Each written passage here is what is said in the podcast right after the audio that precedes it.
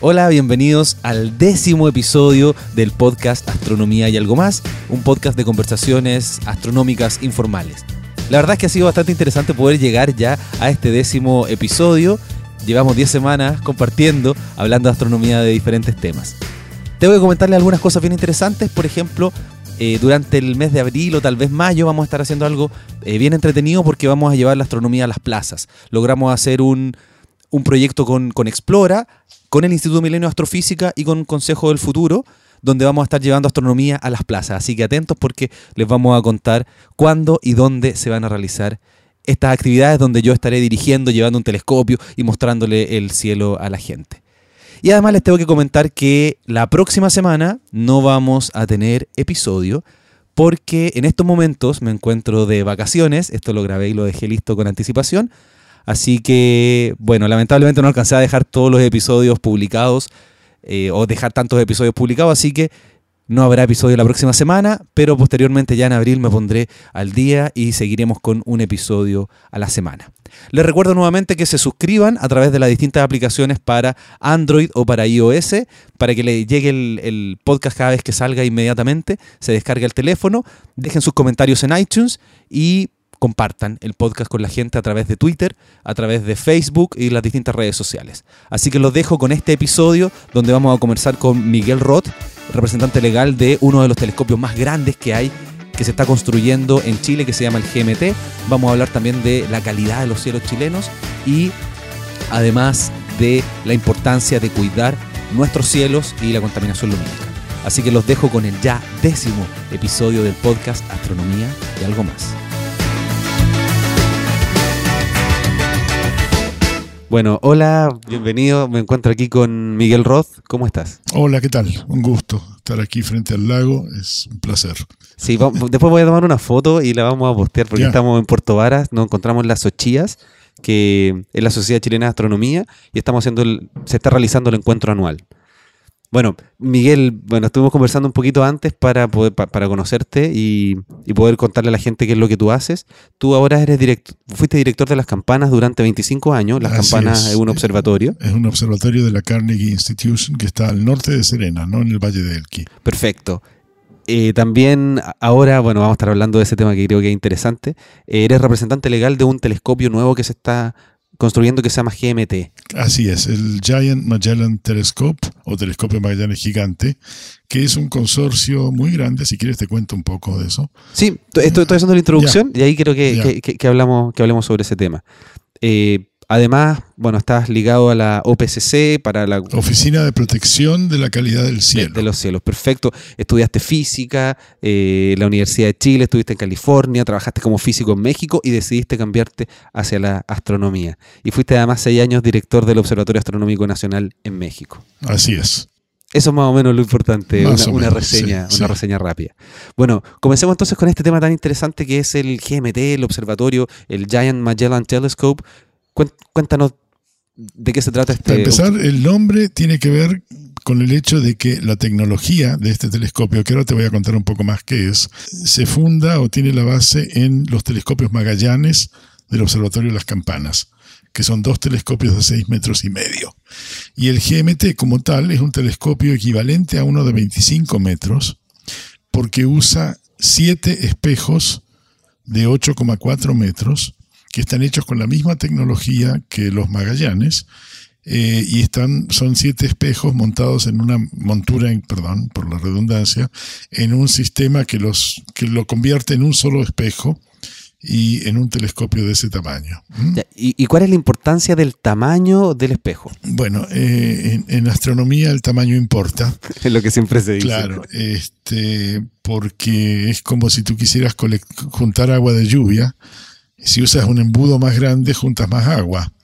Entonces, un telescopio más grande es capaz de juntar más fotones o de colectar más luz por unidad de tiempo, con lo cual aumentan varias cosas. Primero, eh, el diámetro mayor te permite una mejor resolución espacial. Ya es decir, dos objetos que están muy cerca, puedes separarlos en un telescopio más grande y en un telescopio más chico aparecerían confundidos como uno solo.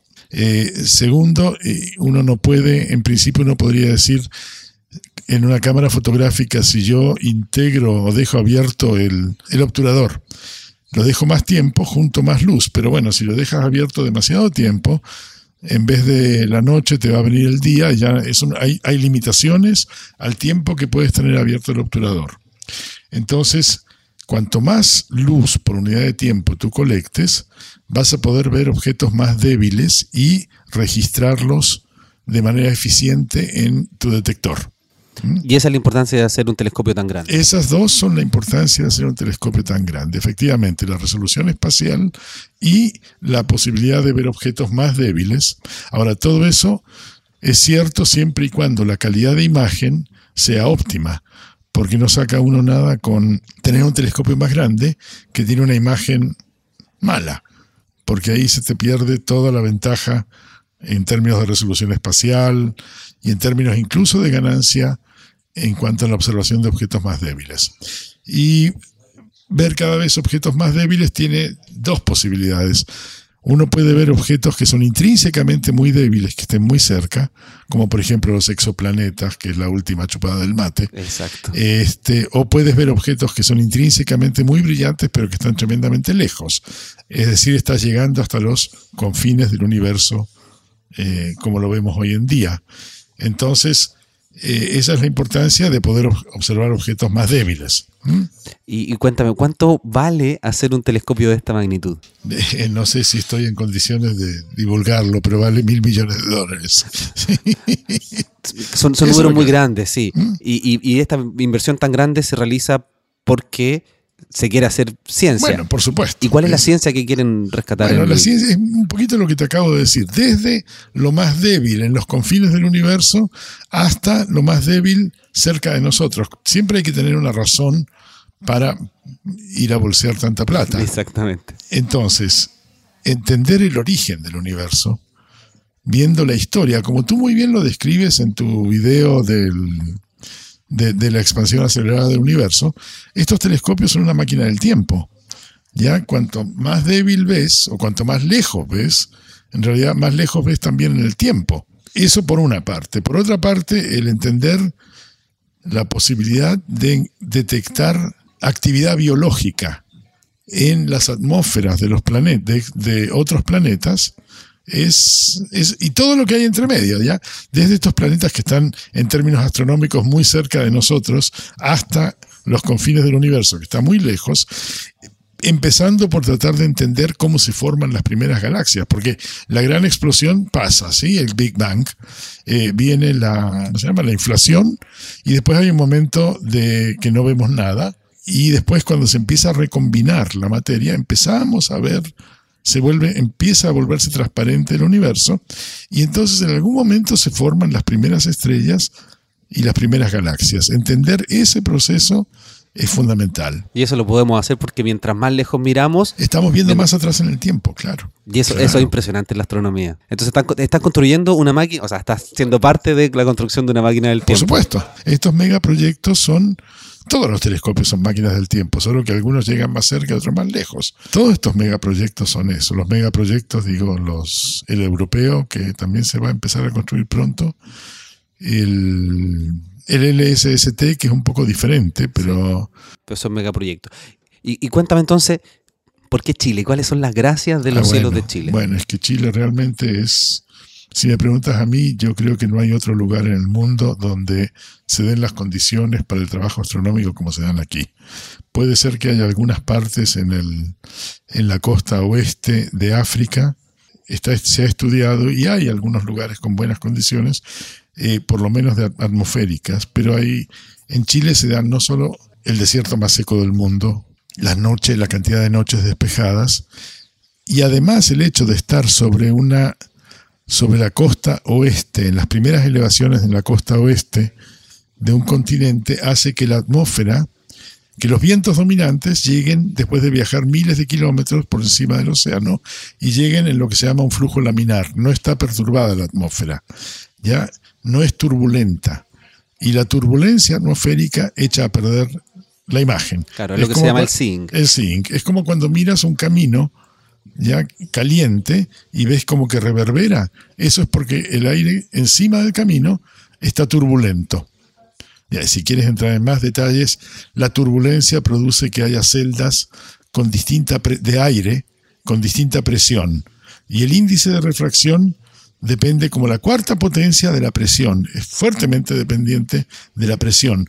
Entonces tener celdas con distintas presiones es como ponerle lentes chicas con distintos índices de refracción delante de tus ojos. Por eso ves que reverberan.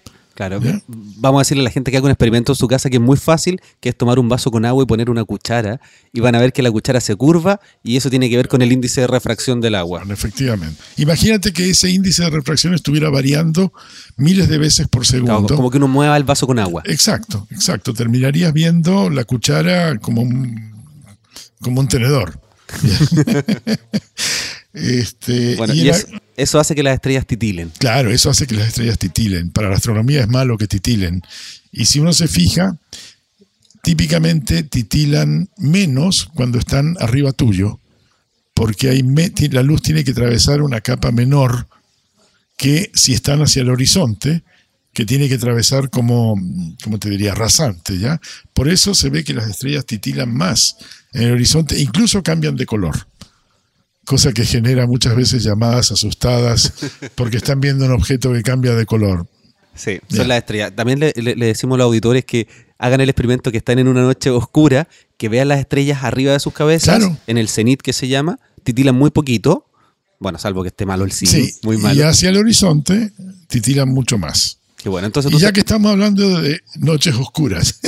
vamos para allá después, todavía, todavía no lleguemos hacia ese lugar. Eh, eh, eh, es la idea, tengo es el orden con el no cual importa que sea así informal esta reunión. No, no, esa es la gracia. qué bueno. Por eso se llama astronomía y algo más, conversaciones informales de astronomía. Entonces tú estás diciendo que en el, en el norte de Chile los cielos, las estrellas no titilan. Prácticamente no. Hay veces que sí, cuando pasa un frente queda perturbada la atmósfera, claro que sí. Pero en general, la calidad de imagen, más el número de noches despejadas, ya más la sequedad del ambiente, son los tres factores que influyen fundamentalmente sobre el tipo de observaciones que se pueden hacer. Si a eso le agregas que hay una infraestructura razonable de carreteras, de tendidos eléctricos, de comunicaciones, eso lo convierte en un sitio tremendamente atractivo. Y, por eso en Chile, de aquí al 2020, vamos a tener el 70%. Prácticamente, sí. Otro lugar muy bueno es la isla, de, la isla grande de Hawái, donde está Mauna Kea, pero el observatorio ahí tiene la gracia de que está como a 4.000 metros de altura, lo cual hace que sea muy seco, haya muy poco vapor de agua en la atmósfera. Eh, sin embargo, hay, más noches nubladas, hay mucho más noches nubladas. Y es difícil trabajar a 4.000 metros de altura. Sí, me imagino. A pesar de que aquí también tenemos el radiotelescopio más grande del mundo a 5.000 metros de altura, pero es distinto. Sí. Hemos conversado con algunas personas, de hecho el episodio pasado eh, estuve hablando con alguien que trabaja haciendo la en la consistencia de los datos. Bueno, entonces ya que estamos hablando de los cielos chilenos, hay algo en particular que puede echar a perder esta gran calidad de los cielos que tenemos en Chile y es la luz. La contaminación lumínica, toda esta luz que estamos tirando hacia el cielo en vez de tirarla hacia el suelo. Sin duda. Cuéntame un poquito, porque la gente no conoce el concepto de contaminación lumínica. A ver, a principios del siglo, la primera mitad del siglo XX, la astronomía estuvo dominada por los telescopios en la costa oeste de Estados Unidos, en California, donde se daban precisamente condiciones muy parecidas en términos de calidad de imagen y de atmósfera en las que se dan aquí. Se construyó Mount Wilson con el telescopio más grande del mundo, en ese momento de dos metros y medio, y después se construyó Monte Palomar, con el telescopio que fue el más grande del mundo durante muchos años, de 5 metros. Hoy en día, la utilidad de esos telescopios, no voy a decir que es nula, pero es mucho menor, y está reducida por el hecho de que esos dos telescopios, el de Monte Wilson y el de Palomar, están en una zona que está entre Los Ángeles y San Diego, y eso es una mega ciudad, es un continuo, y la calidad y, y el cielo es prácticamente inútil para la observación astronómica por la contaminación lumínica. ¿Qué pasa con la contaminación lumínica? Simplemente lo que sucede es que disminuye el contraste. Ya es como tratar de ver un objeto débil durante el día, imposible. Incluso también es muy fácil decirle a los auditores que hagan el experimento de mirar al cielo en una noche despejada, sin luna, y después hagan miren al mismo lugar del cielo en una noche con luna ¿ya? y que lo recuerden y van a ver que es mucho menor el contraste en una noche con luna. Ahora, esa contaminación no la podemos controlar, pero el equivalente a las luces de una ciudad, a los letreros luminosos de publicidad y a la iluminación de las carreteras, por ejemplo, esa podemos tratar de que sea lo menos dañina posible. Porque además tampoco se está pidiendo que esté todo oscura, que las plazas estén oscuras. No, por supuesto que no. Hay temas de seguridad, hay temas de desarrollo, hay temas de producción que uno no puede decir apaguen todo porque yo quiero mirar para el cielo. No, no, no, no, no, no se trata de eso.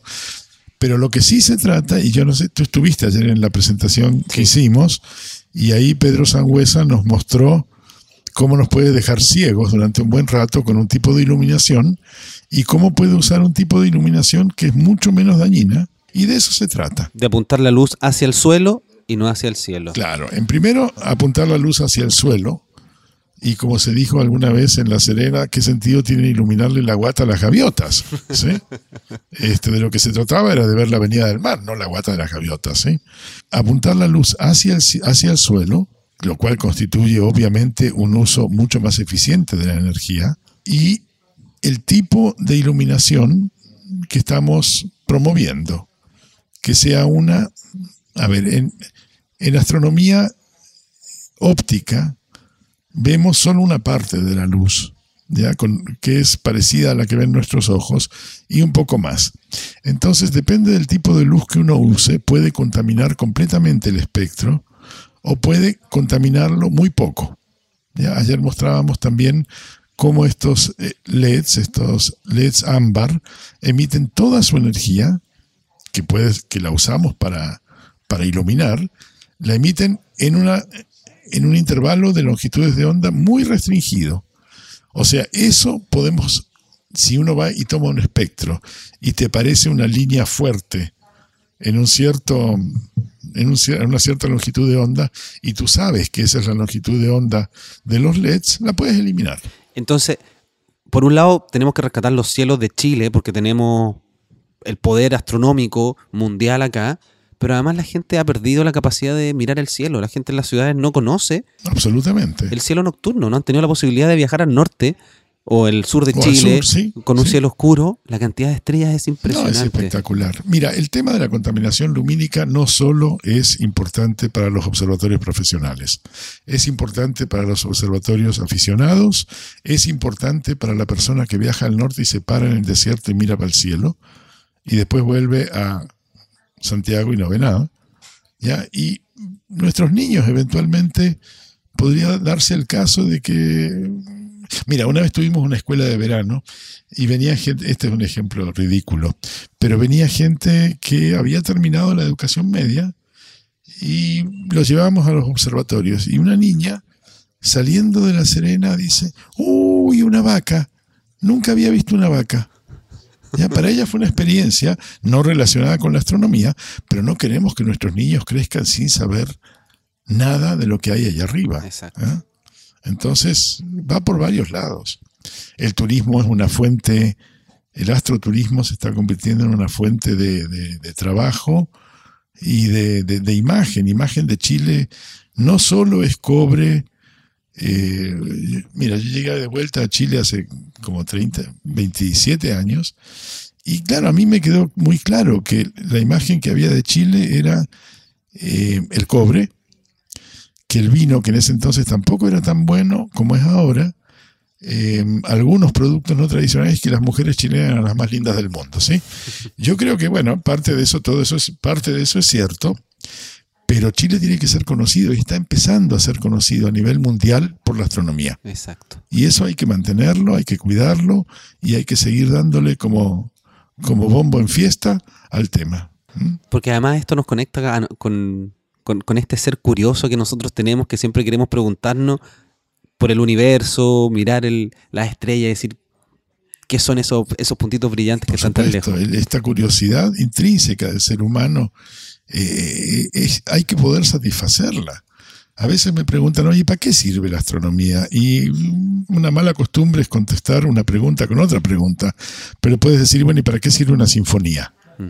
La astronomía sirve para varias cosas, y nos estamos saliendo del tema. Ya hay, hay no tanto aplicación directa de la astronomía, aunque hay algunas técnicas astronómicas que son de aplicación directa y fundamental en temas de imagen, de imagenología médica, muchas de esas cosas vienen de técnicas astronómicas. Pero precisamente es una parte de la cultura. Es una parte de la cultura como una sinfonía. Entonces, eh, la pregunta de ¿para qué sirve la astronomía? se contesta así. Con otra pregunta. Mm, claro. Oye, y con respecto a lo mismo, además, tú me, comentabas que estudiaste física y mientras estabas trabajando como físico en México, llegaste a la astronomía. Claro. Sí, fue, fue curioso porque, bueno, yo era físico experimental, me dediqué a las bajas temperaturas. Tuvimos un laboratorio estupendo aquí en Santiago, en la Facultad de Ciencias. Trabajábamos en algo que se opone al cobre, que era la superconductividad, pero en realidad estábamos tratando de destruir la superconductividad, saber cómo la destruíamos. Y me fui a México. Hagamos un paréntesis y hablemos, porque es muy interesante, así, en breves palabras, ¿qué es lo que es la superconductividad? Ah, la superconductividad es la propiedad de algunos materiales de cuando baja la temperatura, pierden completamente su resistencia eléctrica. O sea, conducen sin pérdidas. Y eso ocurre solamente a temperaturas muy bajas porque se alinean las moléculas. se alinean los átomos. Este, claro, el que, el que descubra un, un superconductor a la temperatura de la cerveza, ese se hace, eh, eso son varios premios Nobel. Bueno, pero eh, eso implica una serie de técnicas de vacío, de manejo de temperatura. Y yo estaba trabajando en física en México y tenía amigos en el Instituto de Astronomía de la UNAM que estaban tratando de implementar una serie de instrumentos para un telescopio nuevo. Y entre esos había detectores infrarrojos. Y me contactaron porque yo sabía manejar bajas temperaturas. Y esos detectores funcionan a bajas temperaturas. Entre eso y otro instrumento que había que construir para el telescopio nuevo este en México, me dijeron, ¿por qué no te vienes para acá? Y la verdad que fue, fue uno de esos pasos adecuados, fue, fue muy bueno, fue muy bueno para mí. Porque no es menor el trabajo que se tiene que hacer para poder desarrollar la instrumentación astronómica. Así es. tenemos los telescopios que se construyen, que captan la luz, pero ¿cómo la captamos? Ah, ¿Cómo la transformamos? Claro, ahí está. Los instrumentos son una parte tan fundamental como los telescopios. Es decir, ya nadie mira a través de un telescopio con el ojo. Entonces, el captar la luz es una parte. Otra parte es registrarla y poder analizarla para entender lo que estamos viendo. Imagínate, mira, esto es lo más curioso, el desarrollo de la astronomía es impresionante. Y si tú piensas, hay un solo vehículo que te trae la información, eso es todo.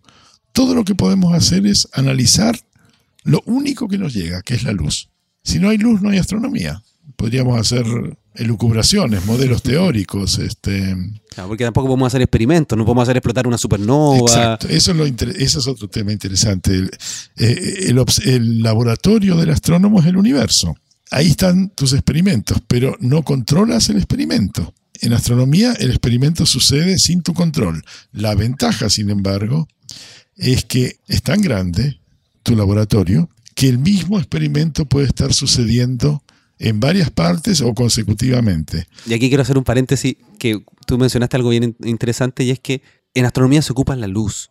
Sin luz que nos llega del universo, no vamos a poder hacer más astronomía. Y por eso hay que cuidar los cielos chilenos. Absolutamente. Porque estamos contaminando nosotros con nuestra luz el único experimento astronómico que tenemos, que es la luz que nos llega. Totalmente, totalmente. Entonces tú estabas... podríamos hacer un programa, esto está muy bueno. Pero si este, este es el programa, lo estamos haciendo. Yo sé. Entonces, eh, tú me estabas comentando sobre eh, la instrumentación astronómica y que tú llegaste a la astronomía a partir de que manejabas... Que manejaba técnicas de física experimental. Ya, hoy en día la instrumentación astronómica es sumamente compleja. Eh, los instrumentos para los grandes telescopios son muy caros, son muy grandes, son, son realmente esfuerzos de mucha gente, ya, y cuestan una fortuna también. Un, un, instrumento adecuado para uno de estos megatelescopios puede variar entre 10 y 50 millones de dólares fácilmente. Y se lleva años construirlo, fabricarlo, ponerlo en el lugar, probarlo, marcha blanca, hasta que finalmente te entrega lo que, lo que tiene que entregar. Y, son equipos grandes de, de, personal humano claro. que desarrolla esto, e, e, esta instrumentación. Aquí hay un nicho para, para los ingenieros y científicos chilenos. Participar en la instrumentación astronómica es, un nicho importante. Porque además eso involucra desarrollo tecnológico. Claro, claro. Y el desarrollo tecnológico siempre genera avances. Así es, así es. Cuéntame entonces, con respecto a esta instrumentación astronómica que va a tener el, observatorio GMT, ¿qué, se está realizando? ¿Qué instrumentos ya tienen Va a haber dos instrumentos, de, lo que llamamos instrumentos de primera luz. Uno va a ser un espectrómetro de muy alta resolución y estabilidad. Tenemos que mencionar que es lo que es un espectrómetro. es, una es como un prisma, pero que descompone la luz. ¿ya? No solo el arco iris, sino que es mucho más detalle. Entonces, al descomponer la luz en tanto detalle, uno puede hacer muchas cosas. Aparte de entender cuál es la composición química, uno puede entender variaciones de velocidad. Es el efecto Doppler, que yo creo que hoy en día todo el mundo sabe un poquito de qué se trata eso. Mencionémoslo de todas formas. Bueno, es que varía la frecuencia de una cierta línea según la velocidad a la que se mueve el objeto que lo emite. Eh, el, ejemplo clásico es el tren, si uno está parado en la estación o, escucha una ambulancia que viene con su sirena, una vez que pasa, el tono de la sirena o del tren cambia. Y eso en la luz ocurre de la, en la luz pasa exactamente lo mismo. ¿sí? Entonces, el poder estudiar con muchísima precisión la velocidad del objeto que está emitiendo ha permitido, por ejemplo, descubrir planetas. Si uno observara desde una estrella relativamente cercana, desde un planeta relativamente cercano, el sistema de Sol con Júpiter, no solo Júpiter gira en torno del Sol, sino que en realidad el Sol también gira en torno de Júpiter. En realidad los dos giran en torno de su centro de masa. Eh, entonces estudiar la variación de la, de la luz del Sol permite inferir que hay otro objeto como Júpiter. Y así se descubren planetas. Pero el movimiento del Sol es menor con respecto a la influencia de Júpiter. Bueno, claro. Es muy por, e- pequeñito. Por eso, hay que, por eso hay que ser capaz de estudiarlo con muchísimo detalle. Claro, porque eso no lo vamos a hacer acá en, el sistema solar, pues la idea es hacerlo en otra estrella. es el equivalente. Por eso se está haciendo un telescopio de 24, un poquito más de 24 metros con este espectrógrafo de alta calidad. Así es, es hay un espectrógrafo de muy alta calidad y también, a ver si no me confundo, también hay una cámara de campo grande, una cámara óptica, o sea, en el, intervalo de, lo que ve más o menos nuestros ojos, e infrarroja.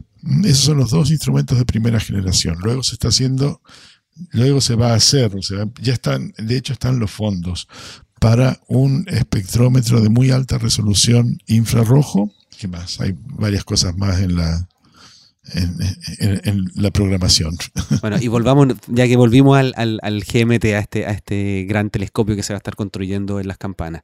Tú me, mencionabas que este año se empieza la construcción, todavía no está construido, está simplemente el proyecto. Bueno, hay más que el proyecto. Para empezar ya está el consorcio y hay dinero.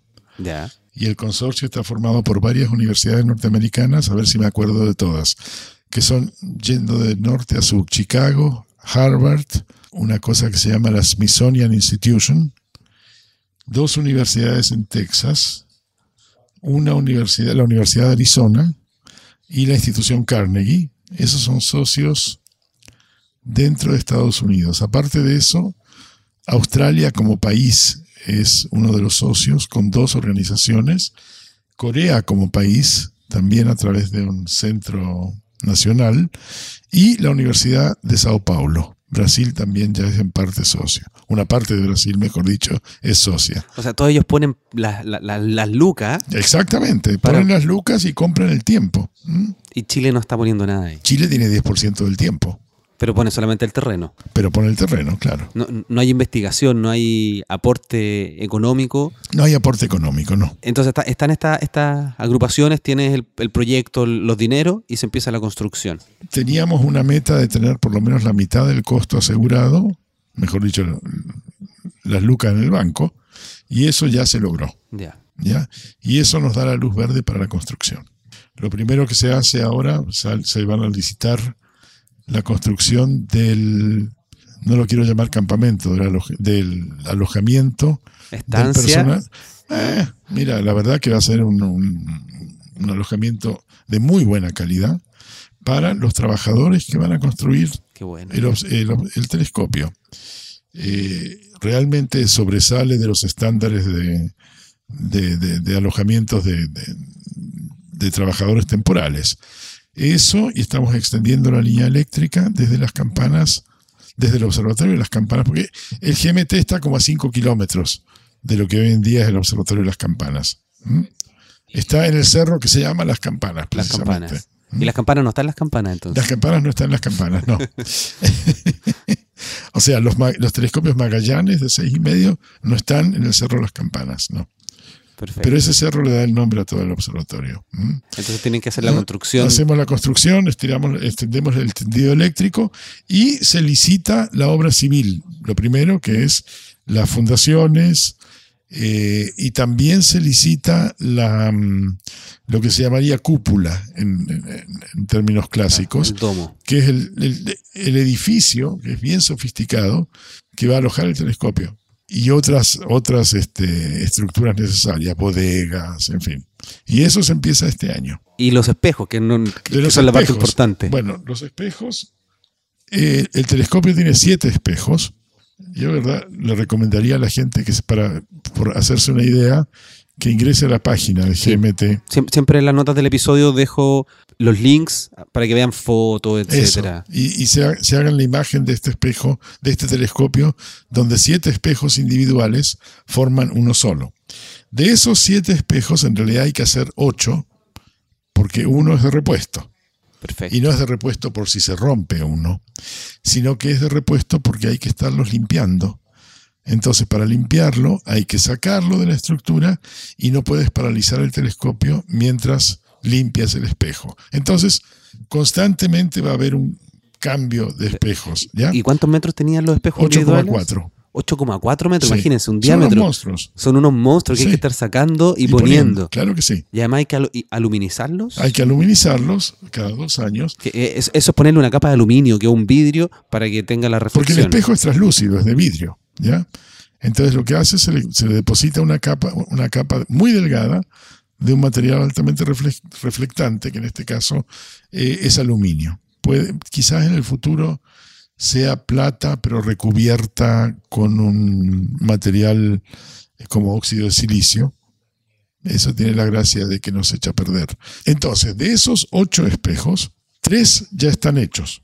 Y este año se funde el cuarto, ¿Y dónde se están haciendo esos en telescopios? En Arizona hay un laboratorio, hay un laboratorio enorme que está justo debajo del campo de fútbol americano, justo debajo, ¿ya? Y ahí, ahí se hacen, se llama el, el laboratorio de espejos de la Universidad de Arizona. Este año se funde el cuarto y de hecho, con ese cuarto espejo, pretendemos ya salir al aire, o mejor dicho, mirar para arriba, con una versión GMT 1.0, que es, que es tres espejos y uno central. ¿Mm? Y eso esperamos tenerlo para 2021, con lo cual igual va a ser el telescopio más grande del mundo durante un tiempo. Y dos o tres años después ya se completaría. Y ahí ya no va a ser el telescopio más grande del mundo. No, lo que pasa que eh, para ese entonces eh, el Observatorio Europeo podría tener ya altamente avanzado el, el telescopio europeo monstruoso En Cerro. Armazones. en armazones, claro. claro. Ahora, lo importante es más que tener el, el observatorio más grande, porque eso sirve para la prensa, decir, Ujú, oye, el, sí. el telescopio más grande. La importancia es la ciencia que se va a estar desarrollando. Claro, y por eso también es importante llegar primero. Sí. Claro, para que la gente Claro. lo conozca además. No, no solo eso, sino que hay una serie de experimentos que están esperando ser hechos, ¿verdad? Claro. Que solo se van a poder hacer, eh, o sea, es como sacar la crema, ¿ya? Entonces la gente está esperando poder hacer ese poder tipo de... claro. Y la, la- la gente que va a tener acceso, el primer acceso a esos observatorios es la gente del consorcio. Del consorcio, sí. que son los astrónomos que participan en, en ese consorcio. Claro. ¿Cómo se hace el proceso después? ¿Ya Oye, es re menos claro? es re complicado porque hay que distribuir el tiempo de manera equitativa a lo largo del año y de las fases de la luna. El tiempo sin luna es, in- Es muy intrínsecamente muy codiciado más codiciado que el tiempo con luna. Aunque eso está cambiando, porque si tú observas en infrarrojo te da lo mismo que de luna o no. Perfecto. Este, entonces, cada uno de los socios seguramente va a tener, bueno, este, este no va a operar como los telescopios convencionales de que el astrónomo tiene que llegar para hacer sus observaciones. Seguramente va a haber un sistema de observación remota, un sistema de observación que tú pones tu proyecto, lo que se llama en, cola, en fila. Los proyectos se analizan de acuerdo a cómo lo estás, cómo, es decir, primero se analizan a ver si por su calidad, ¿ya? Y si tu proyecto alcanzó un cierto nivel, se depende de cuáles son las condiciones que tú necesitas, se priorizan de acuerdo a las condiciones que se estén dando. O sea, si, tú, si tu proyecto tiene la prioridad necesaria y requiere, perdón, y requiere de mm, muy buena calidad de imagen y una, una atmósfera completamente despejada, cuando se dan esas condiciones, tu proyecto entra en la fila y se realiza y te envían los, los datos después. También va a haber observación clásica, así como que va a ir el astrónomo al telescopio, porque a los astrónomos les encanta ir al telescopio y tiene sentido. Porque van poco, Tiene además. sentido, sí, van poco. Es que el tiempo es muy peleado. Hoy en día en los Magallanes hay gente que está yendo porque le dieron medianoche. Notable. Todavía los Magallanes operan en el modo clásico. Se espera que el astrónomo esté ahí. Ya. ¿Mm? A veces mandan al alumno en práctica, Sí, al sí. doctorado. Sí, sí, sí, sí, claro. También, también. Bueno, podríamos seguir hablando muchísimo, muchísimo más rato. Eh, como, como resumen, quería simplemente comentar y que refuercen la idea, la cantidad de esfuerzos económicos y tecnológicos que se están haciendo en Chile para la construcción de este tipo de observatorios de nueva generación implica que necesitemos una legislación con respecto a la contaminación lumínica. Así es. Y en parte eso existe. Hay dos normas de protección del cielo. La primera que se aprobó en 1988, si no me equivoco, y la segunda que la modifica, que se aprobó en 2013. Iba a entrar en efecto en mayo del 2014. Hasta ese entonces todavía estaba operativa la norma antigua, la de 1988. Pero en mayo del 2014, que ya debía entrar en, en la- en- en efecto la nueva, no, todavía no se pudo hacer. Entonces, pero sí dejó de funcionar la antigua. Entonces tenemos una situación absurda, ¿ya? De que todavía la nueva no está en funciones, Y no está funcionando la aunque se acaba de publicar y ya en principio está en funciones. Lo que no hay todavía son los protocolos adecuados. Pero si alguien hoy instala luminarias que no van a estar dentro de la norma, va a tener que cambiarlas dentro de seis meses. Entonces les ¿Ya? conviene poner- Entonces conviene informarse bien, conviene preguntar, conviene averiguar bien o conviene esperarse. Y esto estamos hablando de, las- de tres regiones en el norte de Chile. Sí, la segunda, tercera y cuarta.